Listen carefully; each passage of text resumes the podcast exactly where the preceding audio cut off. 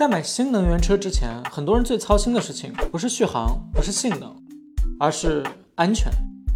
相比于油车，新能源车自燃时的火势蔓延速度往往更快，而且更随机。在2021年发生的三千多起新能源汽车火灾中，有大约百分之四十发生在行驶途中，百分之三十五发生在充电阶段，还有百分之二十五是在停车静止的状态下发生的。这到底是怎么回事儿？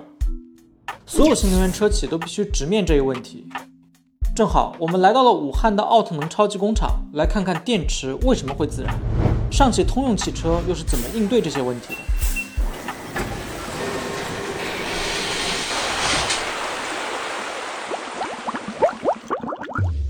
才知道，在知识的海洋里狗刨。其实电池自燃快的原因并不复杂，就是热失控。如果我们把电池拆开，就能看到其中布满了密密麻麻的电芯单元，它们是组成电池的最小结构。如果个别电芯发生故障，就可能让局部温度快速上升，然后把热量传递给周围的其他电芯，引发更多电芯故障，释放更多热量，就像多米诺骨牌一样，引发连锁反应，越烧越猛，越烧越快。这就是热失控。电动汽车的使用环境非常复杂，在现实世界中，能引发热失控的诱因大致可以分为三类：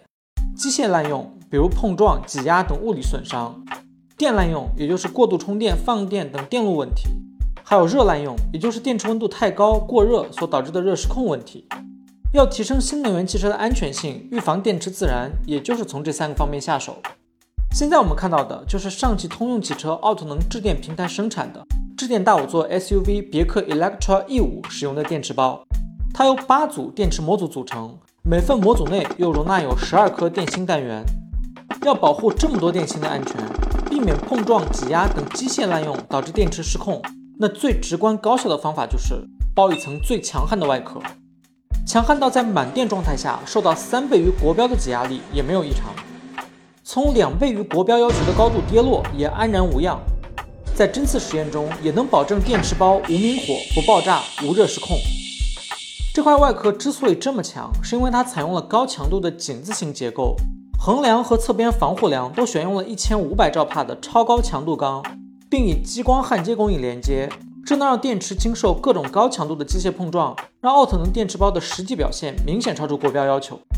这意味着，哪怕车辆经受了比一般情况更为严重的机械损伤，奥特能电池包依然能有效控制热失控的风险，避免自燃发生。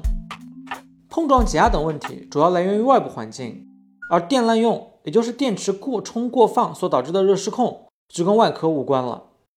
要管理好这么多颗电芯，防止内部出问题，需要的是另一套系统 BMS，也就是电池管理系统。它负责通过温度传感器和电流传感器，随时监测、评估并管理每一颗电芯的充放电过程。其实现在几乎每一辆新能源汽车都配备了 BMS，你现在看到的就是奥特能平台的 WBMS 系统。它的特别之处在于。大多数 BMS 系统是通过有线连接传输数据的，而奥特能平台的 WBMS 系统是通过这样的无线射频模块来实时传输信号的。无线方案有什么好处呢？它一方面能大幅降低线材老化可能带来的故障风险，另一方面它还简化了电池装配的流程，提高了电池包生产的质量和效率，让 BMS 系统更加可靠。除此之外，奥特能平台还给本地的电池管理系统接入了一套云端的电池健康智能监测系统，这样就能基于电池的全生命周期数据，二十四小时全天候综合评估电池的健康状态，给出更长远的风险管理建议。再看一下导致热失控的三大类原因，其中最直接的就是电池的温度过高，但其实温度太低也不行。因为电池会罢工摆烂，这也是很多手机在冬天会被冻关机，很多车在冬季的续航会下降的原因。而解决这些问题的方案是热管理系统。奥特能平台的热管理系统叫做 BEV Heat 高效综合热管理系统，它负责给电池提供适宜的工作温度。具体来说，就是管理汽车中各类发热与散热装置，将它们连接成各种热回路，温度高时开空调制冷，温度低的时候接加热器升温。动态调整电池温度，避免电池过热或者躺平。除了给电池降温、避免电池过热、提升安全性以外，BEV Heat 还能根据电池的实际温度、环境温度以及车内的空调需求，智能分配能量，平衡能耗续航、电芯寿命、电池安全以及驾乘的舒适性。在预防热失控方面，奥特能已经做了很多措施，但所有的安全问题都不能只考虑预防，还要考虑万一出问题后要如何应对。假如真的有一个电芯出问题了，怎么办呢？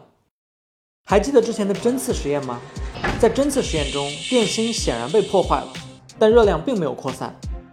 这是因为奥特能电池包在电芯和电芯之间设计了航天级的气凝胶隔热材料，能隔绝热量传递，切断热失控的传递链条，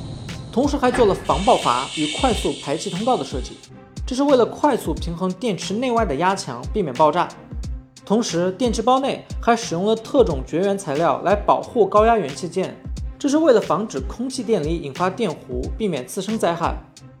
这些设计的目标就是应急。是要做到，即使个别电芯发生爆燃，引发热失控，也能很快被控制住，不至于产生快速不可控的后果。当然了，完成这些设计只是第一步，因为安全不仅仅需要被设计出来，更关键的是它还需要被制造出来，而这就需要工厂的技术实力足够硬才行。现在就让我们一起来看一看这间奥特能电池车间里究竟都有哪些硬核技术。大家看到这个机械臂了吧？它主要负责把一个个模组装到电池包里面。我们可以在这里看到这样两个摄像头，它可以跟人眼一样生成 3D 视觉信号，实现高精度的空间定位。同时，这个机械臂跟我们的手臂差不多，是能够感知到力量大小的。通过这套系统，奥特能工艺能将模组的安装精度控制到0.2毫米，还可以通过视觉系统进行定位补偿。然后我们现在看到的这个大机器人。它负责的工作是给电池包涂胶合盖，你不要小瞧这个工作，因为这项工作直接就决定了电池最终的密闭性好不好，能不能防水防尘。在实际涂胶合盖之前，这台机器人会先在虚拟场景中把整个过程跑上百次，不断迭代方案，找出最佳的一套参数设置，再进行实际操作，这样就能保证每次涂胶合盖都能达到足够的精度。这整块电池也能达到 IP67 和 IP6K、9K 的防水防尘等级。那像这样的智能技术，在电池车间的各个生产线工位上，我们还见到了很多很多。从模组安装、拧紧到电性能测试、合箱操作，再到冷却系统和电池整包的泄漏测试，看得我们眼花缭乱。但所有这些其实还只是这座超级工厂中的一间车间。作为一座规模巨大的新能源汽车生产基地，上汽通用汽车武汉基地除了奥特能电池车间外，其实还有一间奥特能电驱车间和总装车间。那我们也参观了一圈，发现在这两间车间里还有很多很多我们前面完全没有提到的复杂生产技术，比如高精度的柔性化机加工生产线、高集成的模块化电驱系统、大规模可自动运输物料的智能 A7C 小车等等等等。凭我们这期视频肯定是讲不完了，